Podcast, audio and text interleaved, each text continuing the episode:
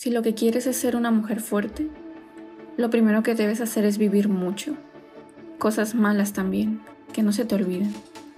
Llorar hasta que se te seque el corazón. Una vez que lo tengas hecho una piedra, tállalo tú misma y quiérete como si fueras la dueña del diamante más valioso del mundo.